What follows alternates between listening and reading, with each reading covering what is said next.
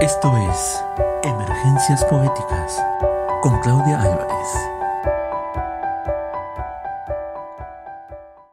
La poesía debe ser como el amor, asunto raro de bichos raros de largos dedos sensitivos. La poesía debe ser como el amor, refinada y violenta, y que haga daño y muerda sin llegar a romperse, ni a romper. Pero a veces la poesía debe llegar más lejos que el amor, y más lejos que todo, y romper cosas. Ars Poética de Montserrat Álvarez.